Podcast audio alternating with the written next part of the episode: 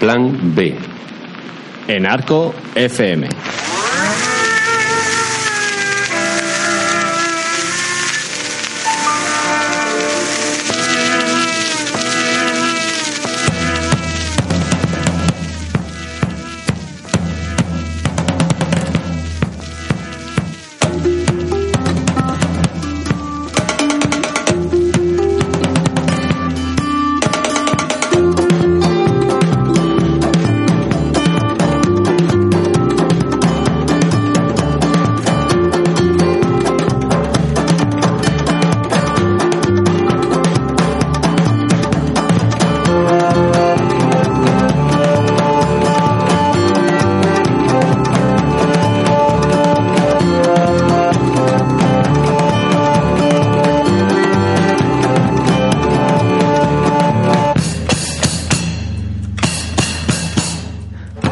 Somos Santos y Villasol y esto es Plan B, un espacio cultural en Arco FM.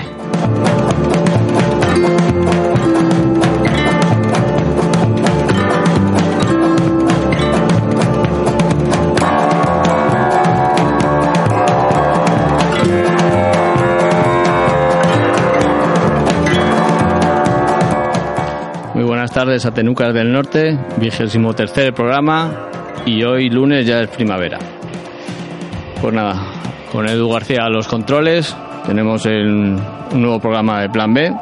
Hoy tendremos a Fanny Sánchez en su sección minimal hablando del arquitecto japonés Tadao Ando y su iglesia sobre el agua. Y posteriormente tendremos a Laura Cobo, presidenta de la PECA, la Plataforma de Empresas Culturales de Cantabria, y a Noemí Méndez, eh, directora editorial No, no, no, no Caca Paper y galardonada en el premio PECA de este año con su programa Confluencias. Eh, os recordamos que si queréis llamarnos y participar en el programa, pues llamar, llamarnos al programa 942 28 44 63 o al WhatsApp en el 630 17 86 09. Y si preferís escribirnos al correo plan b arroba arcofm.com. Así que go go, vamos hacia el programa.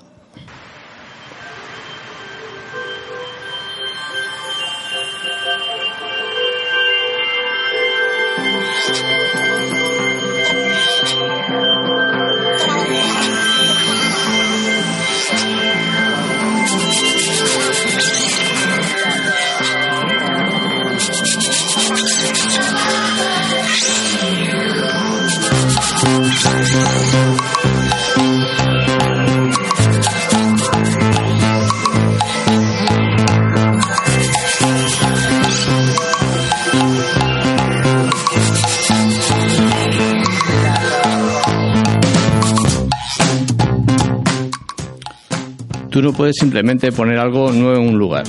Tienes que absorber lo que ves a tu alrededor, lo que existe en la Tierra, y luego utilizar ese conocimiento junto con el pensamiento contemporáneo para interpretar lo que ves.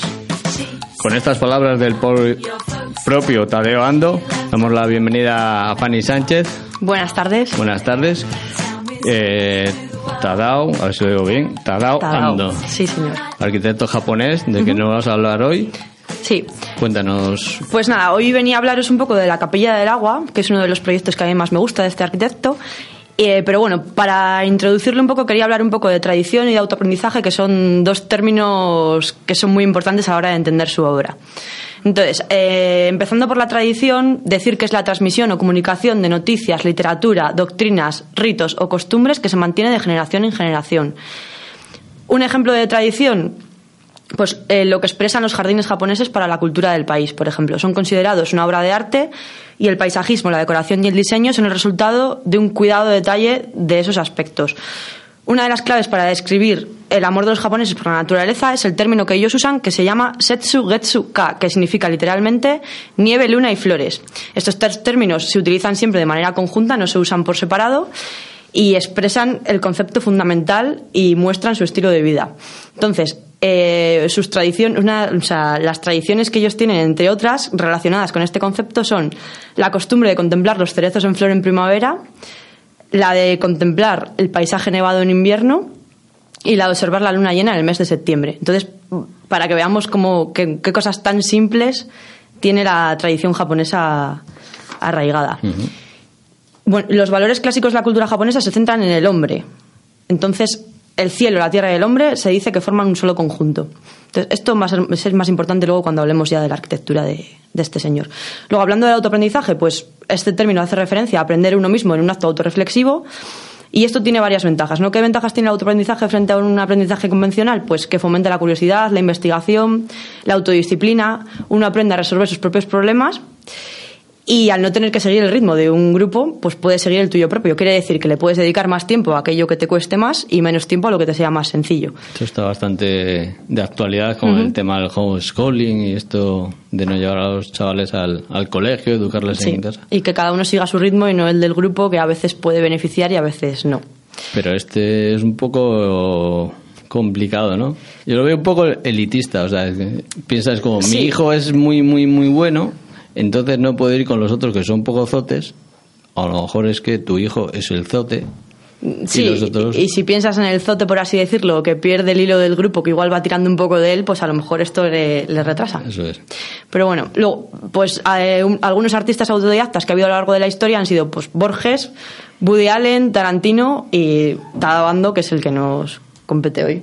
Claro, porque Tadabando no, no estudió arquitectura ni nada. Tadabando estudió arquitectura de manera no reglada, por así decirlo. Luego os voy a contar un poco cómo, cómo hizo, pero por así decirlo no tiene el título enmarcado en su casa. Vale, pues antes de continuar con Tadabando, vamos a escuchar un pequeño tema musical.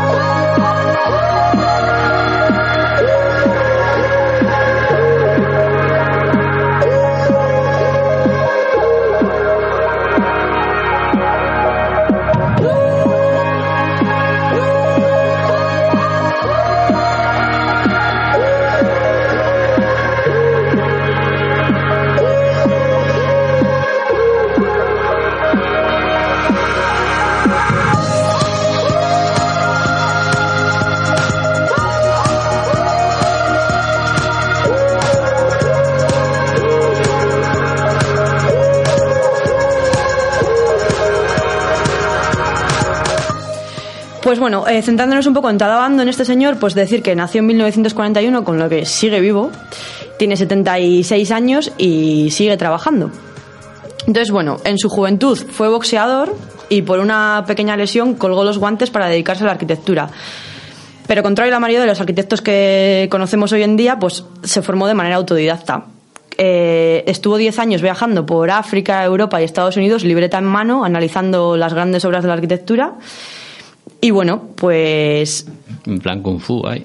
Sí, hombre, 10 años viajando ya es tiempo, o sea, que, que, sí que estudió, pero, Simplemente se dedicaba a mirar edificios, analizarlos, a leer libros, a, leer libros, a analizar edificios, me imagino que conceptualmente y en todos los sentidos, pues analizaría recorridos, estructuras, todo lo que se pueda analizar. Claro, 10 años no va mucho.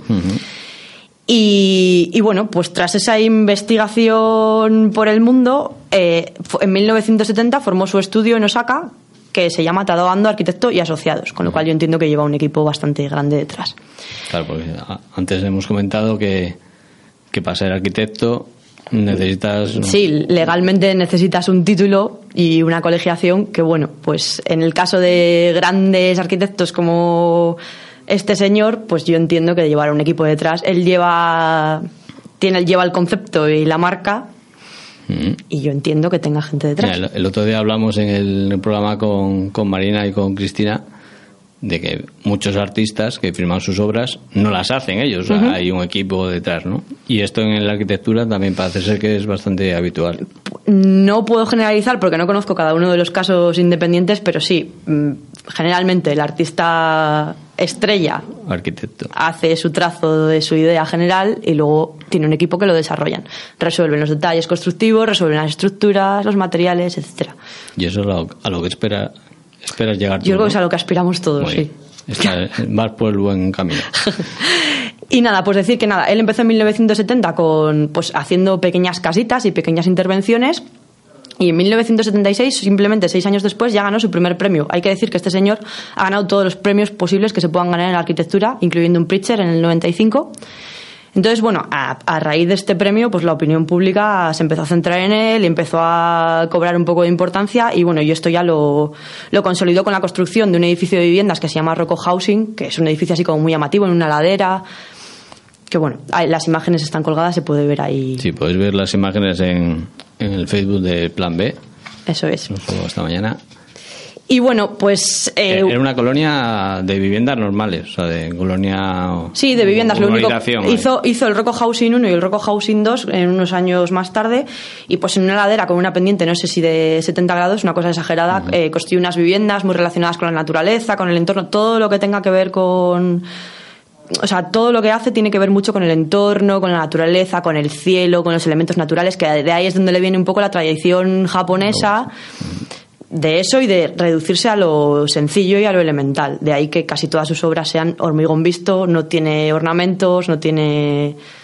Vale, pero recordad que no se, se dio vuelta solo por Japón viendo la, los japoneses, sino que estuvo en África, en, Sí, América. de y de en hecho, África. lo que hace es fusionar un poco la, la cultura japonesa de lo mínimo y lo esencial con mm, cosas de todo el mundo, porque sea, utiliza materiales modernistas, eh, tiene conceptos que no tienen la cultura japonesa. O sea, él los interiores los, los divide en espacios más pequeños, cosa que en Japón no se hace, pero porque él entiende que es una experiencia para el hombre y que el hombre necesita esos espacios. Bueno, cogió un poco de cada, de cada cultura. Usa hormigón, como nos vas a explicar ahora. Sí. O sea, que no usa caña, bambú y estas No, cosas. no, no. Él, él usa principalmente el hormigón por eso, porque él entiende que se reduce a lo esencial. Lo esencial es el hormigón, que es la estructura vista, y, y es lo que utiliza. Entonces, bueno, introduce muchos conceptos dentro de su obra, pues eso, naturales, pero sobre todo el cielo. Entonces, dice que el cielo juega un papel muy importante en la arquitectura porque se cuela dentro de ella. Entonces, si nos fijamos en todas sus obras, hay alguna hay alguna alusión al cielo o se ve el cielo desde algún punto o interfiere mucho con su, con su arquitectura. Entonces, bueno, otras de las obras que, que tuvo importantes, el Museo de los Niños, la Iglesia de la Luz, que es otra de las obras así más conocidas de este arquitecto, y de la que vamos a hablar hoy más en profundidad, que es la Capilla en el Agua. Que bueno, pues esta capilla eh, la construyó en un complejo hotelero en, en Hokkaido, una isla al norte de Japón. Y bueno, pues decir que el complejo hotelero, pues que no tiene nada que ver con su obra, ni con su concepto, ni con su esencia, que son dos torres rascacielos de unos 40, met- de unos 40 pisos de altura. Entonces, que está que de hecho están especializados en la perfecta luna de miel. Entonces, yo quería contaros un poco hoy cuánto costaba la noche en ese complejo hotelero por curiosidad y he llegado a buscar hasta abril del 2019 creo y estaba todo completo. Entonces, ni siquiera sé Las bodas en Japón lo petan. Pues parece ser. Entonces, a él, por lo visto, se le encargó esta, esta capilla para, para poder realizar las bodas que luego, que luego desembarcaban en las lunas de miel. Entonces, bueno, pues lo primero que hizo, o sea, uno de los conceptos que tiene también él es crear como una especie de reducto de meditación y tranquilidad dentro del, del mundo caótico en el que vivimos. El Entonces, este ahí todo... Claro ejemplo, este, pues tiene un mundo caótico con un resort con muchísima gente y una arquitectura dudosa. Entonces, él lo primero que hace es construir una gran L de hormigón de espaldas al complejo que nos, nos enfoca hacia la naturaleza. O sea, nos olvidamos de todo lo que hay detrás y miramos solamente la naturaleza. Entonces, con, con tres simples piezas que son una lámina de agua, un cubo de hormigón de 15 por 15 metros y un cubo de vidrio de 10 por 10, genera lo que es la iglesia. Entonces, la L nos va generando un recorrido de acceso a la capilla que es considerado un poco pues como mm, un recorrido de ir perdiendo los pecados para entrar en lo sagrado y ascendemos por un pequeñito desnivel para llegar a lo que es el cubo de vidrio que está coronado por cuatro cruces orientadas a los puntos cardinales. Entonces, ese es un cubo de vidrio de observación al paisaje, de bueno, lleno de luz, etcétera. Y a partir de ahí seguimos el recorrido bajando por una escalera en espiral muy oscura que nos baja a la planta de abajo, que sería lo que es la capilla.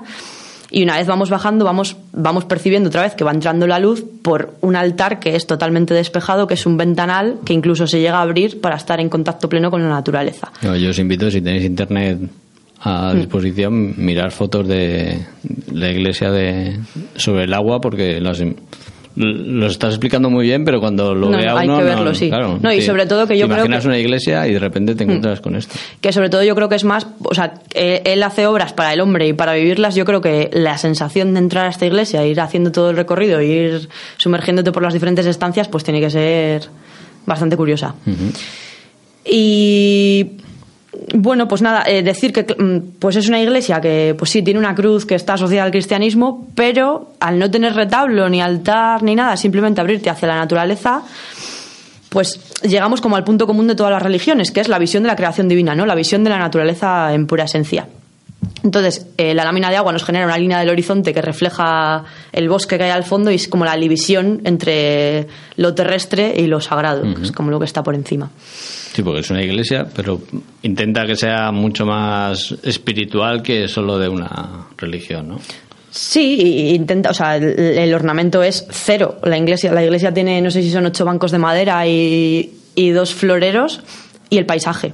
No tiene más. Es simplemente para conectar con, con el entorno. Mira, tenía una frase por aquí que, he rescatado del propio Ando eh, que dice: Pienso que un espacio sacro debe estar de alguna manera ligado a la naturaleza, lo que, lo que no significa que tenga que ver con el animismo o panteísmo. O sea que religioso, pero así espiritual, Que, digamos. que cada uno lo oriente hacia donde quiera, yo creo. Porque él era sintoísta, de hecho, pero bueno.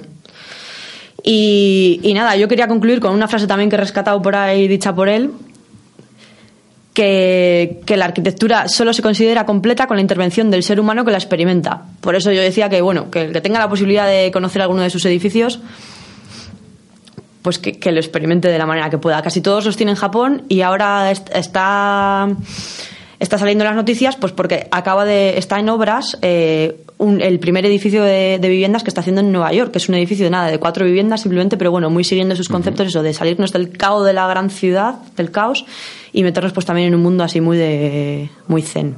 A mí lo que más- me interesaba es este rollo experiencial, ¿no? O sea, como que, que la vivencia que tienes cuando entras en estos edificios sí yo creo que es como si te, te envuelve, ¿no? O sea, que que sus edificios son más que para verlos, para vivirlos, yo Eso entiendo, es. porque generalmente hace cosas bastante sencillas, puede aparecer, aunque luego llevarán su proceso detrás, pero yo creo que la experiencia que ofrecen pues es compleja, bueno, que por algo ha sido premiado tantas veces y es uno de los arquitectos vivos más... y lo tiene, tiene también eh, casas, ¿no? Casas como en, en- Sí, en empe- suburbios así, como que aprovecha muy bien el. Empezó haciendo casitas unifamiliares, que bueno, yo creo que la primera por la que se llevó el premio es una casita entre medianeras muy pequeñita. O sea, entre medianeras me refiero que igual tenía 5 o 6 metros de ancho nada más.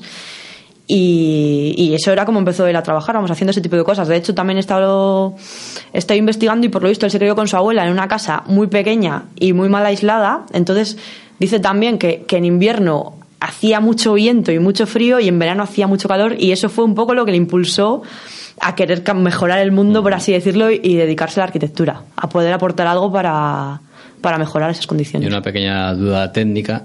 eh, él utiliza mucho el hormigón, ¿no? Hormigón a más cara, cara vista se llama. Sí, hormigón visto. Visto, ¿no? Sí.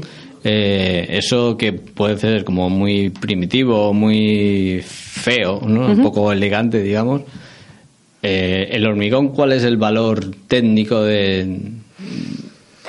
O sea, ¿qué es lo bueno del hormigón? Lo bueno del hormigón visto, pues que el hormigón es estructural. ¿Qué quiere decir? Que luego no necesitas una estructura paralela. Tú puedes construir una, un edificio simplemente con muros de hormigón, muros de carga, y eso es lo que te va a soportar todo el peso del edificio. Entonces, luego, que luego lo dejes visto, pues, pues es como un poco una alegoría, ¿no? A esa estructura y a ese y a esa industrialidad, no sé, del o sea, el concepto propio del edificio, ¿no? A que, a que se compone de estructura. Hay edificios que que son característicos por su propia estructura y otros que son característicos pues, por su envolvente, por ejemplo, ¿no? Como pueden ser las obras de Gehry, ¿no? Que son todo envolvente, no sabemos cómo es su estructura.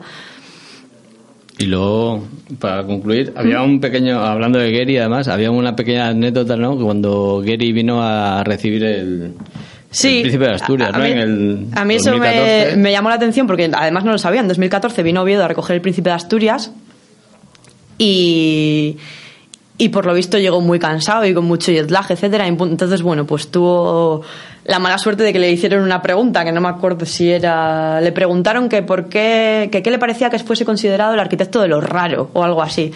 Y bueno, y Gary contestó con un corte de manga. Hombre. Luego se arrepintió, pidió perdón, claro, me imagino que le pusiesen bastante mal. Entonces, una serie de arquitectos de avanzada edad, entre los que estaba Tadabando, pues publicaron fotos haciendo cortes de manga a todos. Entonces, me parece como un acto muy de. ¿no? de compañerismo y de bueno, estamos contigo, Frank, ¿no? Oye, la gente se sentía ofendida. ¿eh? Pues me Viene a. España y todavía nos hace un corte de manga. Me, me imagino que no sentase nada bien. Bueno, subiremos la foto de Ando haciendo ese, esa peineta. Muy bien. Pues nada, Fanny, muchísimas gracias por eh, tu sabiduría. Gracias. Y en el próximo programa nos vamos a hablar de niños, espacio público y COBE. ¿COBE? Sí, COBE, que es una firma de arquitectura danesa. Bueno, por- voy a empezar a hablar de gente contemporánea, o sea, de gente de que está trabajando ahora mismo, ya me voy a dejar de, de grandes hitos. Y bueno, pues estos son unos arquitectos de jóvenes, de 40 años aproximadamente, que, que están haciendo muchísimo trabajo de espacio público y de reinventar el espacio público. Bueno, unas cosas que, bueno, que quiero, que quiero contaros porque tienen cosas muy interesantes. Vale, pues déjame tiempo porque tengo ahí un, un libro bastante interesante sobre espacio público y, y- y playing ground. Así que. Sí, esto, esto es básicamente lo que intentan es introducir la vida del niño en la ciudad. Cómo hacer que la ciudad sea del niño. ¿no? una, de, una de las vías por las que van. Entonces, bueno, sí que me parece interesante comentarlo. Pues nada, esperaremos ansiosos tu próxima aparición. bien. Hola, muchas Nada, gracias. muchas gracias.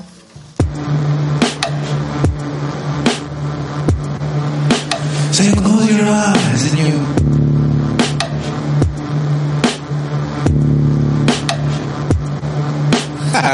skin today. Harry got a skin today.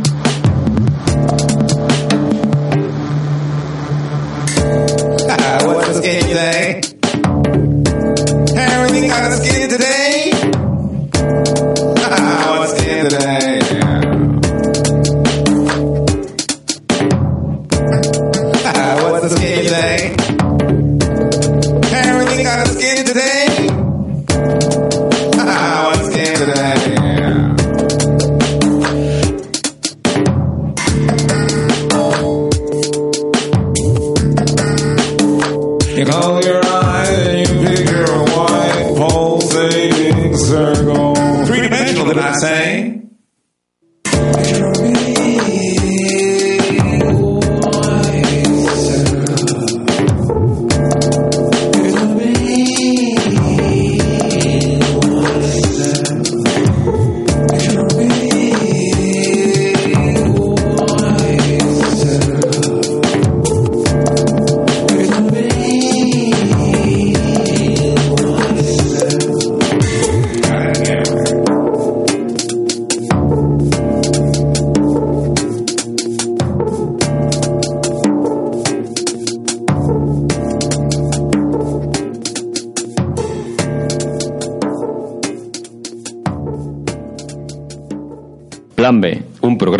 cultura en Arco FM. todos los lunes de 6 a 7 de la tarde.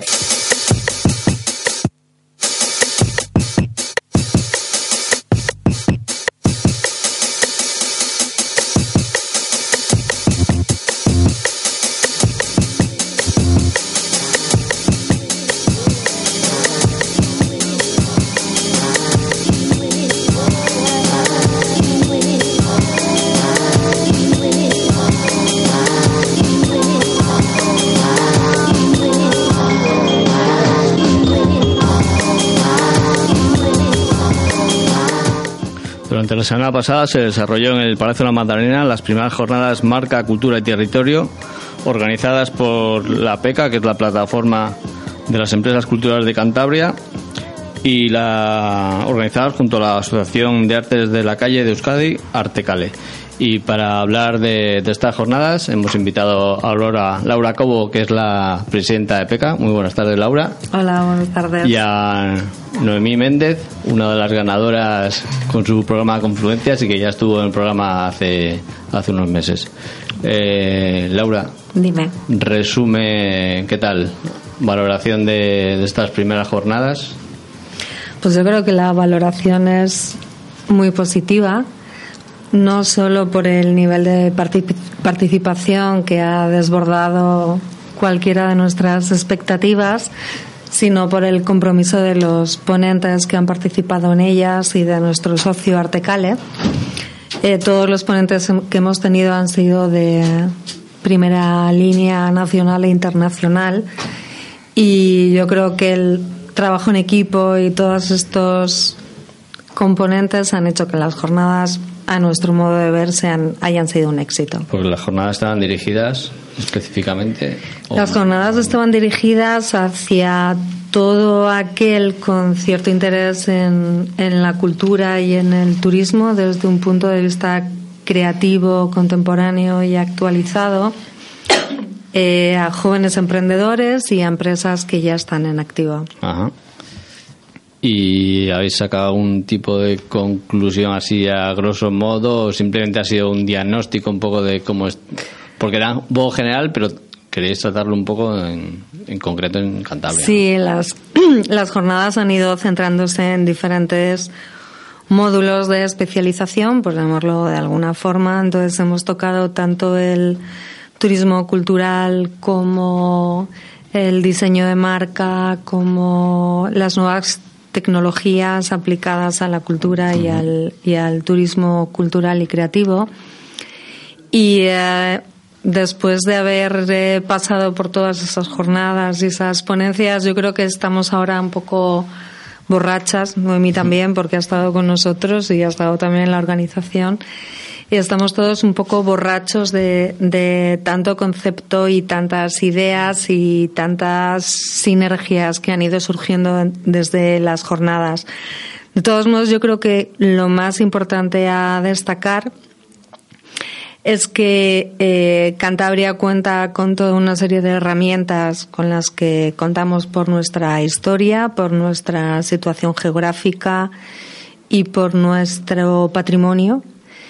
Y ahora lo que nosotros estamos comenzando a, plantear es el establecer unas pautas de actuación que lideren un, un- un- una serie de medios que, vayan marcando la dirección que hemos de seguir junto con la Administración para que Cantabria adquiera un, peso internacional y sea un exponente en el turismo cultural y creativo.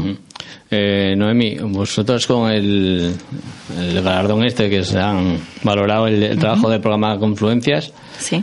¿qué conclusiones habéis sacado después de, de concluir el, tanto el programa y qué respalda, cómo respalda este premio a, a un- una nueva edición? Pues eh, bueno, nosotras el premio lógicamente lo hemos recibido con mucha alegría. Con Carmen Quijano, Con Carmen Quijano, porque sí, hablamos en plural, porque el programa lo, desarra- los- lo desarrollamos dos empresas, eh, mi editorial Noca Paper y, y Carmen Quijano Estudio, que compartimos un estudio de trabajo. Y de esa primera confluencia surgió hacer el, el programa. Mm, ha sido muy bonito que se haya celebrado la entrega de premios justo después de las jornadas, porque casi como que iba un poco hasta el hilo, ¿verdad? Era como. mm, En las jornadas se ha hablado mucho de esas redes, que es lo que se generó con el programa de confluencias. Y, y bueno, entonces ha sido como una especie de colofón a pues lo primero, a la buena sintonía que hay entre las empresas culturales de Cantabria y, y luego a, a cómo se proyectan esas empresas fuera de nuestra, de nuestra región, ¿no? que, que realmente estamos reconocidos y, y yo creo que ha sido muy bonito, no sé. Claro, porque el, el ámbito de confluencias abarcaba también a artistas, ¿no? Artistas, más agentes culturales. y a lo Eh, mejor sí. Las jornadas iban más dirigidas a lo mejor a las empresas. Bueno, había muchos artistas también. No, no, no. Y Sí, ha sido, ciudadanos. ha sido Ujú. un poco en general, y además es algo de lo que estamos satisfechos, que no, no son solo unas jornadas profesionales, es, se trataba de abrir un debate y analizar eh, liderados por, por, por los ponentes que han asistido, cada uno es experto en su materia, pero todo relacionado con la cultura y, y, y- y el turismo, ¿no? Pero ciertamente ha habido artistas, como dice Noemí, ha habido ciudadanos, y yo creo que del, del premio, si, si no te importa, del premio de Noemí y de, y de Carmen, de, de Noca Paper y de Carmen Quijano Estudio, me gustaría destacar eh, un poco la esencia del, del programa Confluencias, ¿no? Lo importante ya no es solo hacer el trabajo bien, que sin duda lo han hecho, sino el, el dar un paso hacia adelante y convertirse un poco, en, un poco en abanderadas de la creación de redes profesionales en nuestra región, ¿no? Somos una región muy pequeñita en la que todos eh, nuestro objetivo principal es sobrevivir, sobrevivir económicamente y sobrevivir como empresas. Pero yo creo que ellas han sido, han sido valientes y han sido generosas a la vez, estableciendo una vía de comunicación para los profesionales, poniéndonos en cuenta, tú has asistido a las, al programa Confluencias, y el, el poner en contacto artistas con empresas, comisarios, con gestores, espacios, con gestores y espacios de otras ciudades de hecho están están ya dando su fruto no y, y así lo consideramos y así se lo comentamos a la Fundación Santander Creativa porque creíamos que era necesario que el programa tuviera una continuidad y bueno, parece que de una forma u otra lo va a tener. Y estamos muy contentos porque para nosotros también es no solo un programa de Noca y de, y de Carmen Quijano Estudios, sino que además para nosotros es, es una suerte poder recibir a artistas y a agentes culturales de otras regiones en Claro, Cantabria. una, una cosa que se, se hablaba, digamos, en, en conversación de bar o conversación de exposición, pero no se, había- no se había llevado a cabo, ¿no? O sea, en eso era muy necesario que pu- pusieseis vosotros un poco casi vuestro estudio para que nos sentásemos y nos pusiésemos Sí, cara. De hecho, una de las cosas más bonitas que, mm, que pasó es que las propias empresas o gestores, artistas, bueno, los propios agentes culturales de la ciudad, en- retomamos contacto entre nosotros cuando quizás se había perdido en había gente que ya no sabía lo que estaba haciendo otras personas que sí que sí que tienen otro contacto pues igual de bar no pero no no hablan de lo que están haciendo profesionalmente y todo eso fue bastante bonito la verdad es que eh, el otro día con reconocimiento también dijimos algo que todavía no, no había salido a la luz y es que Miriam, la concejala de Cultura, se ha comprometido a, a- a realizarlo este año, en 2017. Por lo tanto, hay una segunda edición. Pues, estupendo. porque la primera ha sido casi de diagnóstico, un poco casi como la, las jornadas, ¿no? Un poco de a ver dónde está, estamos todos y, y analizamos dónde- a dónde se puede ir. Y en esta segunda parte ya tenéis un poco planteado cómo van a ser las confluencias Eh, sí. 2.0. A ver, las, las 2.0. eh, nosotros cuando, bueno, Carmen y yo cuando presentamos el programa eh, hicimos un listado de perfiles amplísimo. La sorpresa cuando se empezó a desarrollar Confluencias es que muchos perfiles de fuera, algunos estaban ya contemplados y otros no, solicitaron ser residentes y conocer lo que se, lo que pasaba aquí, ¿no? De primera mano. Por lo tanto, ese listado se amplió muchísimo más, porque había algunos de los que lo solicitaban que eran muy interesantes. Eh, algunos de los que vinieron el año pasado quieren repetir, Eh, porque creen que, aunque se les metió mucho tute, creen que, que todavía hay mucho más por exprimir, que eso es- está muy bien, porque ya les hemos generado una necesidad de conocer más a fondo la cultura de Cantabria. Revilla, Revilla digo, llegó a decir que éramos un diamante en bruto, ¿no? Que había que empezar Yo creo a que eso lo dijo Ángel igual, ¿no? Ángel. O- Bueno, da igual. Alguien lo dijo, sí, ¿no? Que éramos un diamante En las jornadas. Sí. Sí, lo dije yo. En la- Ah, Ah, tú. lo dije yo en la Vale, presentación, sí, sí. Perdona. Sí, además estoy convencida de ello, ¿eh? No es solo una frase, es, yo creo que es una realidad en nuestra región. Hombre, la gente se da cuenta de que eh, por estar, en, entre comillas, en la periferia no quiere decir que seas No, peor nada. profesional ni nada por el estilo. O sea, al contrario, puede ser incluso mejor profesional que otros que están en la capital, ¿no? No, no tiene nada que ver. Y además sería necesario eh, descentralizar un poco lo que es el mundo de la cultura en España y dar más valor a, a las periferias, a provincias, para que haya también Claro. más actos o, o más repercusión, ¿no? No solo y creo que es lo que debería hacer Cantabria, porque ah, hemos hablado de marca cultural, claro. ¿Cómo, es, ¿Cómo hacemos marca de Cantabria? O sea, ¿qué, qué signos significativos pueden generarse? ¿Qué especificación? ¿Qué, qué nos diferencia un poco a nivel de cultura? Yo creo que cuando, yo creo que algo que nos ha quedado claro, eh, también cada uno hemos hecho nuestras propias interpretaciones dentro de, de las conclusiones generales a las que nos han llevado los, los ponentes. Pero yo creo que cuando hablamos de marca, cultura, territorio, es un concepto un poco amplio, ¿no? Quiero decir, se, bus- se trata de, de, de ahora también sentarnos un poco todos, reflexionar y buscar cuál es nuestra identidad.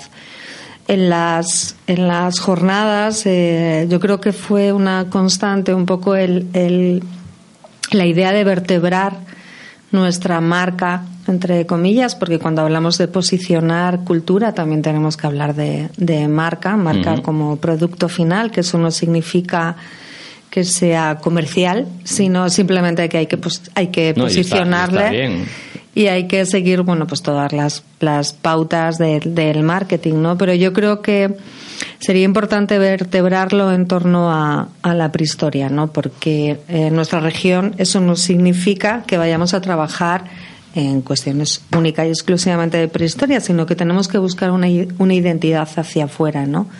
Si hay algo que conoce la gente fuera de Cantabria es Altamira, que no se puede visitar, obviamente, pero sí que tenemos eh, 10 cuevas patrimonio de la humanidad que pueden atraer gran, pueden ser un llamamiento para, para el turismo. Si eso somos capaces de vincularlo a nuevos espacios para dar ese aire de frescura, como son el, el futuro MUPAC, el Centro Botín, la posibilidad de que exista una delegación del Reina Sofía, la ampliación del MAS y eh, vertebrar un poco la acción cultural de la ciudad y de la, de la provincia, yo creo que tenemos una gran parte ya vertebrado. Si a eso le unimos nuestro paisaje, que es infinito según eh, dice, reza nuestro lema, y además todo el resto del patrimonio que, que tenemos, yo creo que tenemos un producto muy redondo que si se articula y todos trabajamos en ello, cuando digo todos es administración, pero también las empresas privadas de uno y otro sector, podremos ser competitivos en el exterior. Porque estamos a 100 kilómetros de Bilbao, a otros 100 kilómetros de, del centro de Niemeyer, de, de Asturias y para un chino que viene de vacaciones a España o a un ruso o un japonés 100 kilómetros después de haberse hecho mm, 8.000 es nada. Esta pregunta la la iba a dejar casi para el final, pero eh, el otro día estuve en Bilbao, hace tiempo que no, no estaba tanto en Bilbao, y recordé lo del el famoso debate entre tren rápido a, Madrid o el tren rápido a Bilbao. Y pensáis que si en el futuro nuestro. Eh, ministro de Fomento se viene arriba, ¿qué preferís? ¿Tren rápido a Madrid o, este tren a Bilbao? Es que ya a Bilbao tampoco se tarda tanto en ir, no sé. Igual, primero está este trocito de tren que va muy lento, yo lo prefiero antes. No, pero ¿no, Pero- no- no creéis que la, la relación con Bilbao de- debería ser mucho más eh, fluida y que Debería. al final yo creo Can- Cantabria y Santander en particular podría ser beneficiada Sí, sin duda. por la actividad en, Bilbao es A ver, muy, muy sí, alta. es evidente. Yo cubro País Vasco para Mm. el ABC, o sea, a mí me vendría muy bien. Claro. Yo, yo es que pediría ambas, quiero decir. Ya, Ya, pero hay que exigir. Solo una. Ya, no, ya. no, pero es que si pedimos solo una, probablemente nos quedemos sin ninguna. Yo te diría que es tremendo que la comunicación por tren, por, por coche, como dice, eh, por carretera, como, como comenta Noemí, es nada, son tres cuartos de hora. Mm. Pero sí que el, el tren es, es toda una aventura. Claro. Y, y la comunicación, eh, es cierto que necesitaríamos mejorar la comunicación por tren a Bilbao, pero creo que es esencial la comunicación con la capital, porque mm, la verdad es que ahora cuando estábamos mirando para traer a todos los ponentes, la verdad es que los pobres han tenido que hacer todo un recorrido por, por el Estado para llegar a Santander. Tenemos unas comunicaciones tremendas. Yo lo decía más a nivel casi de fin de semana, de que puede haber un, flu- un- un flujo entre gente que vaya a Bilbao, bilbaínos que vengan a, a Cantabria a, a- a ver lo que está haciendo. Nos- yo, nos yo empezó creo que hacer- mucha gente que viene a pasar el fin de semana a Cantabria sí se acerca al Google. Sí, no yo- creo, no creo que 45 minutos de coche o de autobús les cohiban para hacerlo, ¿eh? Mm, Tú sí. Eh, yo creo que sí, ¿eh? ¿Sí? Sí, el autobús. joder, el otro día es que. eh, Te coges el bus lento. Cogí, cogí el autobús y hubo un atasco en el Saltacaballos Ya. que casi no, no llegó una pinchada que estábamos haciendo con, con gente allí. Y es como. Ya, ya, ya, ya. Una- y yo creo que eso corta a mucha gente. En un media hora, en un tren rápido que pueda haber, que puedas decir, me, me voy de cañas a, a Bilbao o vengo aquí a ver una obra de teatro como algo y vuelvo. Ya. A, a nivel de, de casi fin de semana a fin de semana. Sí, pero no de- solo con Bilbao, ¿eh? también con, Bueno, con Asturias y con pero Bilbao o sea, porque es la ciudad El norte estamos. que más se mueve Sí, a nivel cultural. al cultural y a quizá. nivel de dinero. Al final Sí. es una cuestión de dinero. Que hay más cosas que se están Lo que haciendo. pasa es que ¿no? tenemos Pues lo una. importante es que hagamos más cosas aquí. No, no, no, no, no, no, no por eso, no, no, pero no, no digo de, de, de ir, sino que gente de Bilbao Venga aquí. venga aquí, porque eso, yo ahora estoy con, con un amigo haciendo pinchadas allí y dice, hostia, pero qué cosas tan chulas estáis haciendo en, en Santander, Santander, y no, ujú. no los conocíamos. Pues, No, no, si es para que vengan ellos aquí, Bueno, si es para que venga gente aquí, genial. claro. Di- digo que la gente puede ver cosas allí, animarse a hacer a tener más Sí, sí. público, ¿no? Porque al final lo que lo que se necesita aquí es traer gente, Sí. en el fondo, ¿no? Sí, sería bastante importante, sí. Claro. Sí, lo que pasa es que yo creo que tenemos una orografía bastante complicada en el norte en general Sí. y, y las comunicaciones has- hemos quedado los últimos en, en- en establecer todas las comunicaciones por mar, tierra, aire y todos los caminos que hay y es complicado.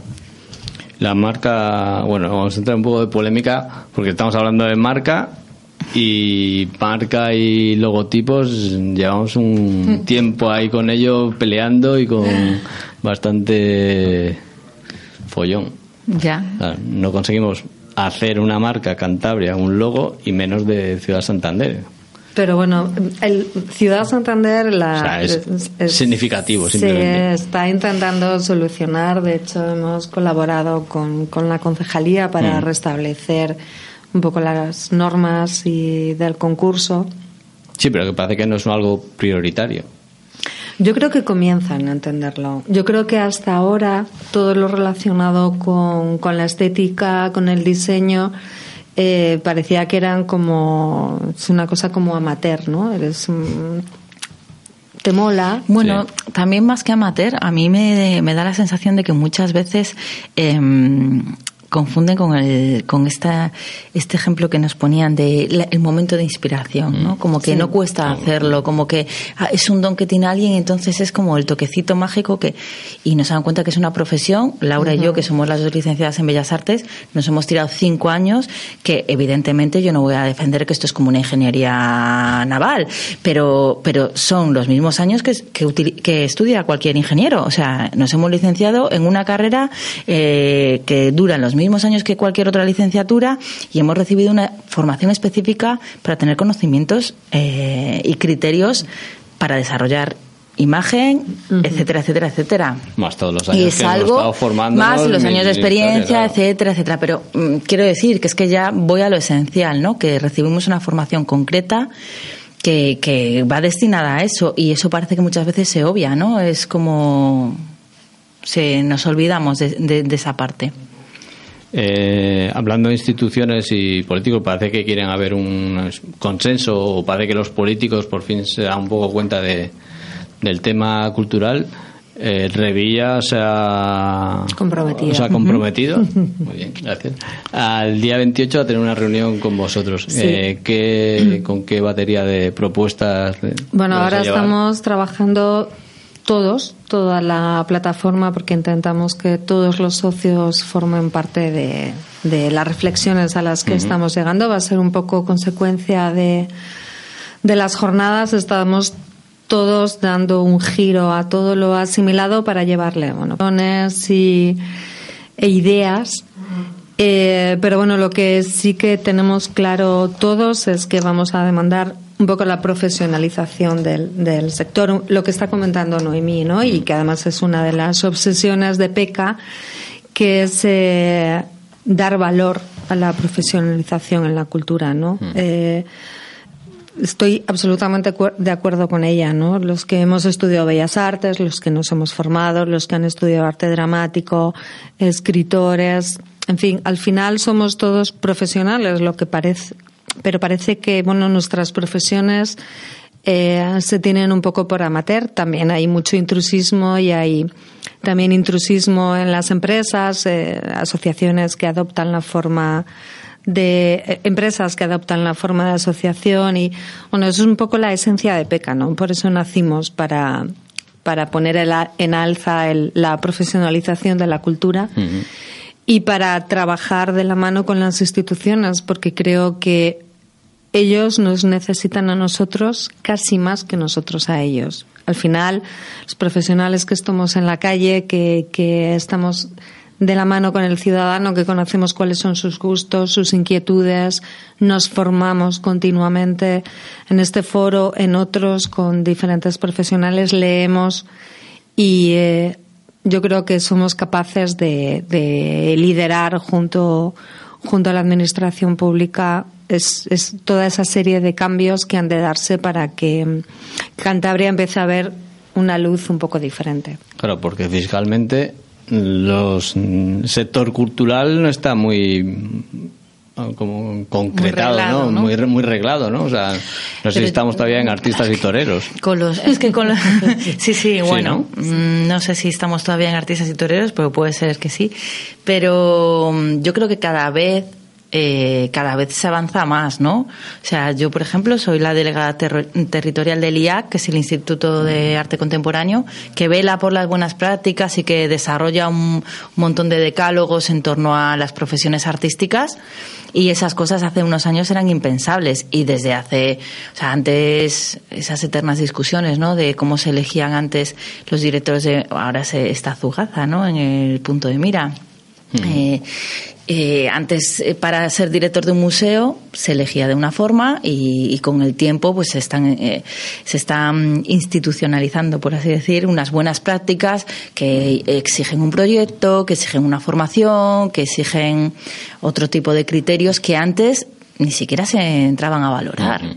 Y ahora no, ahora se valora la profesionalidad de, de, la- de las profesiones artísticas, vamos. Claro, porque es un sector empresarial que no está realmente valorizado y que habría que ponderarse, ¿no? Para, para saber hasta qué punto puede ser, eh, para Cantabria yo creo puede ser el motor de, de futuro, para ser segundo o tercer sector más. más Sí, rentable, sí, porque además sí. Hay, yo creo que todo lo que estamos ahora comentando es un poco el kit de la cuestión, ¿no? O sea, el, el dar valor a las profesiones artísticas en general, eh, pensar que son empresas, la mayoría somos SLs, eh, tenemos una forma fiscal y pagamos nuestros impuestos, damos de alta a nuestros empleados, pagamos nóminas y sobre nosotros cae el impuesto del IVA como Cualquier empresa. como dinosaurio que se tumba sobre ti. Eh, pero por otro lado, la administración continúa un poco con la idea de que, bueno, pero, mm, pero alguien que esté en este mundo también sabe. Bueno, sí, alguien que esté en el ámbito de la cultura puede conocer en general la cultura, pero la profesionalización de la cultura se da en los autónomos, eh, de, que de forma más o menos constante trabajamos en la cultura. Mañana se va a debatir, entre otras cuestiones, eh, la fábrica de creación del edificio Tabacalera y es algo en lo que mm, PECA se ha comprometido eh, de una forma muy decidida, me atrevería a decir, porque consideramos que es uno de los de los ejemplos de esto de, de lo sobre lo que estamos hablando, ¿no? Es importante que el primer espacio de debate de creación y el primer espacio que va a generar creación en esta ciudad como espacio únicamente centrado en la creación. Hay otros espacios, obviamente, privados y públicos,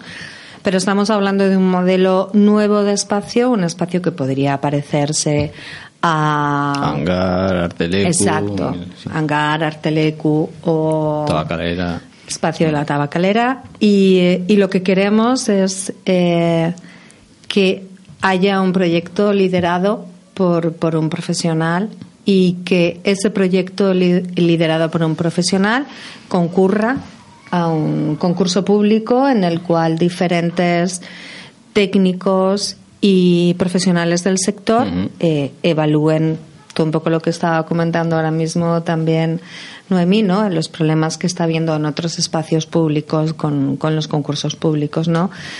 No consideramos que esto pueda estar liderado por una asociación que se ha creado a tal fin y que, bueno, pues que quizá no carezca de la experiencia que es necesaria para un, para un espacio como este. Y creemos que hay eh, profesionales a nivel nacional, territorial e internacional que podrían liderar un proyecto que posicionase el espacio como un espacio de primera línea. Claro, otro de las demandas son, son espacios, ¿no? Para crear, para presentar obras, para presentar proyectos, para experimentar, para, para hacer Cantabria atractiva, ¿no? Sí, el problema yo creo al que, eh, paga alquiler. que- Pero eh, eh, pasa con el centro Niemeyer y pasa con un montón de sitios. Al final lo que hacemos es adaptar espacios.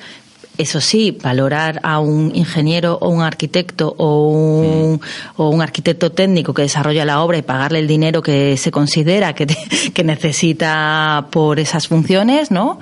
Sí, pero luego no se dota de un presupuesto que haga que un profesional de la cultura pueda llevar a buen término una buena programación o, o una buena dirigencia del espacio, vamos, no ese es- yo creo que es el mayor problema, pero que no es de aquí de Santander, es un problema extensivo a muchas otras comunidades y es que hemos hablado mm, hoy tres veces del centro Niemeyer, pues una cuarta si hace falta.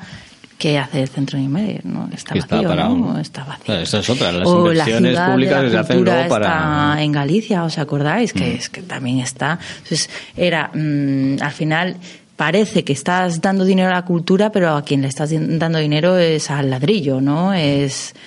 No tiene nada que ver con la Se cultura. crean grandes contenedores de diseño y de firma, pero carentes de contenido, ¿no? Y vamos a, ya casi para concluir, a un- una cuestión difícil, el público. Porque si vamos a crear todos estos espacios, vamos a crear unas empresas culturales, necesitamos Público. uno público. Claro. ¿Cómo generamos, no sé, a lo mejor desde PECA, como empresarios de la cultura, llegamos a hacer valer que la cultura es interesante, que puede competir con otros entretenimientos como la televisión, los videojuegos, andar, hacer el footing. Hombre. ¿Cómo hacemos para, para conseguir estos, estos clientes, fidelizarlos y que con- sigan consumiendo, creen dinero y eso de más valor al mundo cultural?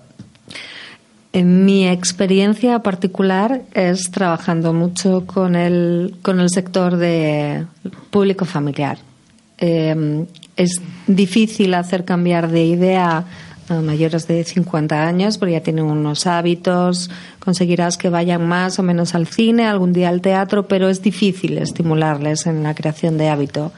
Sin embargo, cuando trabajas con familias, eh, consigues que vayan tres generaciones a los eventos, porque van los abuelos, van los padres y van los niños. Y ahí es donde realmente hay un feedback, hay un, un retorno de- del esfuerzo, porque los niños demandan volver, los padres van a, acompañar, van a acompañarles encantados porque son conscientes de que están estimulando en él un interés. Yo, yo particularmente creo que el- la creación de hábitos está en el, en el público familiar y en continuar trabajando con el resto de segmentos, claro. Pues dejamos abierto a un próximo debate muy interesante sobre cultura y, y empresas culturales o, o lo que lo que interna todo esto Público cultural. al público cultural, público de todo. Pues nada, muchas gracias Noemí, muchas Gracias, gracias, Laura a ti. y, Gracias a y vosotros. nada, que Edu, que acabamos. Eh, programa 23 y recordar poco más, que volveremos la semana que viene y, y nada, recordar que las emociones nos serán libres. Así que buenas tardes.